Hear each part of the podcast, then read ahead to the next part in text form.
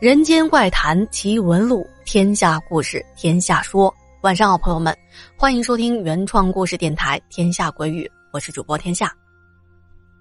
今晚的故事是咱们家的听友来自贵州省六盘水市的小歪的分享。那在这里先感谢小歪的投稿啊。小歪是一名零零后，他要分享的是他小时候见到的可怕经历。事情是这样的。事情是这样的，小歪说，在我六岁的时候，那个时候大概是零八年，我家住在一栋的楼房的二楼，而厕所在一楼，是那种男女共用的公厕。那时候，我的妈妈经常跑到麻将室打麻将，而爸爸呢，在比较远的地方上班，很少回来。我记得出事的这一天。我爸爸从外婆家提了一蛇皮口袋的桃子回来，看到我爸爸回来了，我本身就很开心，而且爸爸还带了我最喜欢的桃子。一看到那些芳香甜蜜的桃子，我就很馋，一下子就吃了好几个。小孩的肠胃本来就比较娇弱，一口气吃了这么多的桃子，我的身体承受不了，结果当天晚上我就拉肚子了。闹肚子的时候，我憋了很久，因为一直不敢下楼上厕所。当时已经是晚上的十点左右了，而公厕又黑又臭的。可是我实在是忍不住了，就自己跑到了楼下去上厕所了。家里没有手电筒，那时候也还没有智能机，只能是通过小灵通。我记得那个小灵通上面有个小灯泡。可以发出一点微弱的光，我就是用它来照路的。因为小时候那阵子啊，我表哥总是给我讲一些鬼啊怪的故事，所以我上厕所那会儿挺害怕的。当我蹲下之后，马上打开了小灵通的贪吃蛇，贪吃蛇就是小灵通上自带的一个很简单的游戏。因为闹肚子嘛，估计一时半会儿也没那么快解决的。我就想打一下游戏，转移一下注意力。那个公厕的门是一块烂木板，连锁头都没有，只是用一根绳子套住了插销的地方，就是这么的给套上，然后呢就可以勉强的关上门。就在我玩游戏的时候，我有一种被人盯着的感觉，但是我不敢把头抬起来看，我依旧是。装作在玩贪吃蛇，而且啊，玩游戏的时候，由于我的头是低下来的嘛，但是我用我的眼睛余光能够看到，这门缝的外面，不知道什么时候，居然站了个黑影。我记得厕所的对面有一棵月季花树，挺大的一棵，开花的时候很漂亮。红艳艳的。由于这一棵月季花树枝繁叶茂，到了晚上看过去，那一整片都是黑乎乎的。而门口那个黑影正站在了月季花的前面。当时我吓得啊，一动也不敢动，更不敢抬头去看，因为我不知道门外那个到底是谁。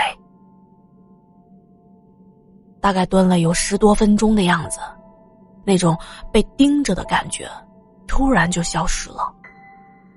我这才把头给抬起来，我发现门口那个黑影不见了，只看到被风吹得摆动起来的月季花，它身上那些层层叠叠的叶子发出了哗啦哗啦的声音。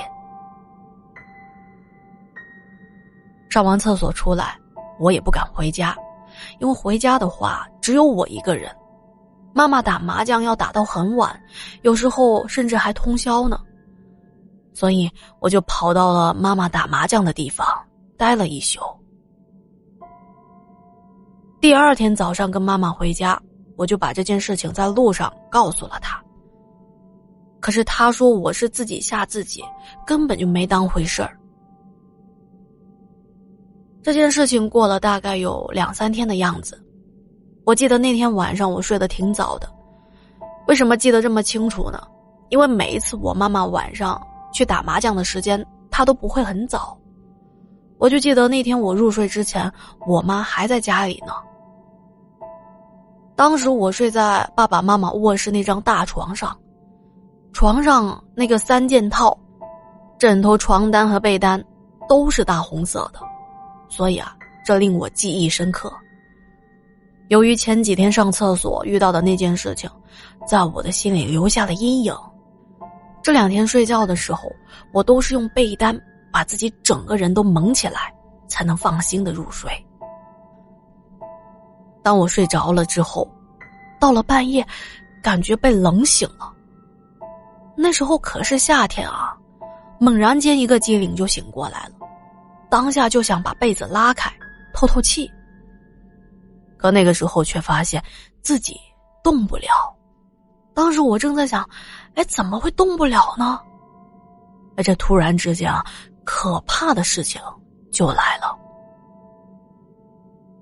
我突然感觉到，被子在动，就是外面啊，有人把盖在我头部的被子慢慢的往上提。我记得我的眼睛是睁开的，因为房间里多多少少还是会有一点光亮，像月光什么的。我眼看着我那被子啊，被人一点点的。掀了起来，接着我就看到床边站着一个黑乎乎的人影。那黑影特别的高大，床边都只是到了他的膝盖处。我由于动不了啊，只能是跟他大眼瞪小眼。不过我没见那个黑影有其他的动作。当时我感觉啊，自己吓得都不敢呼吸了，可是因为我动不了啊，就只能是瞪大了眼睛看着他。也不知道过了多久，就突然发现自己能动了，赶紧就把被子拉回来，并且重新把整个人蒙住。在被窝里，我闷出了一身的汗，并且呼吸不畅。就在自己感觉快憋不住的时候。就又把被子掀开，想快速的盖回去。就在掀开被子的一瞬间，我看到那个黑影还站在床边呢。我能看出来，这是一个男人，因为他的头发是短的，以及他那魁梧的身形，我判断出来的。这一下子，我被吓得哭了出来。我又把头给蒙住了，可是没忍住多长时间，又想出来透气。那时候我非常的矛盾，不知道到底要不要出来透气，因为一出来就会看到这个恐怖的人影，可是不出来的话，我又无法呼吸了。接着也不知道是哪来的勇气，我干脆一下子就坐了起来，并且一把掀开了被子。哎，这一次啊，我看到床边站着的，是我的表哥，没错，就是那个经常讲鬼故事给我听的表哥。我哭着问表哥：“我说，刚才是不是你站在我的床边啊？”表哥说：“他没有，他是刚刚才来到我家的。”第二天醒过来的时候，我生病了。一点食欲都没有，完全吃不下任何的东西，还呕吐不止。妈妈也在第二天的上午回家了，她发现我不对劲儿，但是我没跟妈妈说昨晚的事情，因为反正说了她也不信，她也不当回事儿。但是从此之后，我总是在半夜睡觉的时候尿床。当时都六七岁了，还总是尿床。我妈也觉得有些不对劲儿了，就去找人来看。当时来了个老太太，就是那种帮人看事的。他用我们本地的方言告诉我妈妈，说我是被吓到丢了魂，而且我本身还是一个女八字，说我这种八字啊，容易撞上那些东西。但是说，如果我看到了他们，也不用害怕，因为他们对我呢是友善的，不是想害我。自从老太太给我看过之后，我也就没再尿床了。我也不知道是不是经过那一次的谈话，放下了心里的负担，所以啊，我就不再尿床了。不过到现在我还没有弄明白，当时站在床边的那个黑影，到底是谁呢？好的，小歪的第一个故事啊，就说到这了。下面要讲的这第二件事情，是关于小歪的爷爷的。小歪说：“我爷爷是在去年的六月份去世的。我在外地上学，有一回我突然接到我二伯的电话，二伯跟我说，我爷爷快不行了，让我赶快回老家。我是我们家最小的孙子，我回去之后，爷爷见到我很开心，而且啊，他的身体慢慢也好了起来。我见到爷爷逐渐的好转。”在爷爷家里住了几天，就放心的回去上学了。可是还没过半个月呢，我又接到了二伯的电话。二伯跟我说，爷爷只剩下一口气了，让我赶紧回去。听我家族里的人说，爷爷这口气是等着我回去的。就在我踏进客厅的一刹那，爷爷就咽气了。我记得，当时四伯伯叫我快喊爷爷。我赶紧大喊了两声，我说：“爷爷，是我，我是小歪，我回来看您了。”这神奇的事情就发生了。要知道，爷爷当时已经咽了气了，可是当我喊完他之后，我们都看到，爷爷的眼皮子动了动，嘴唇也动了动。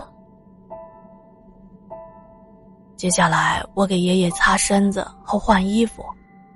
伯伯们叫我用手捂住爷爷的嘴巴，我也不知道为什么要这么做，但是长辈们说什么，我就照做了。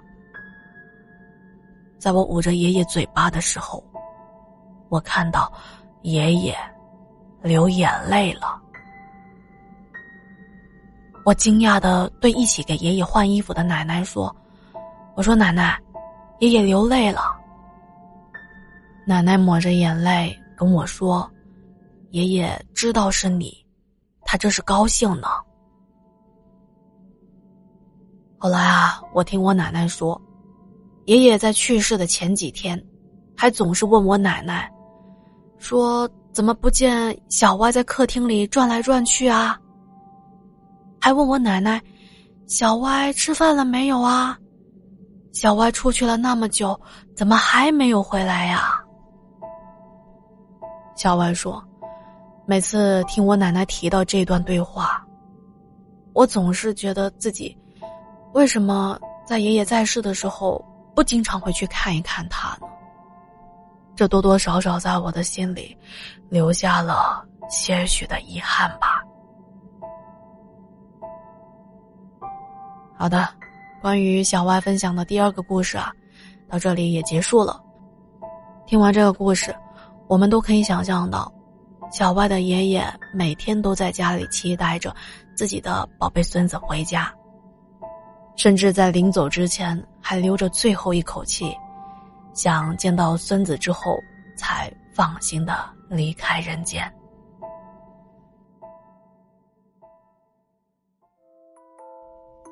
嗯，这又是一个伤感的故事啊。好的，我们现在从故事中抽离出来啊。哎，对了，最近这个天气啊越来越冷，您啊可得注意保暖哦，并且保持对咱们家的节目的收听哦。如果方便的话呢，不要忘记给天下鬼语打一个五星好评，然后每一期节目记得点赞、留言、打 call、转发，哈哈，那就再好不过啦。好的，那今天的节目就到这里啦，我们下期见。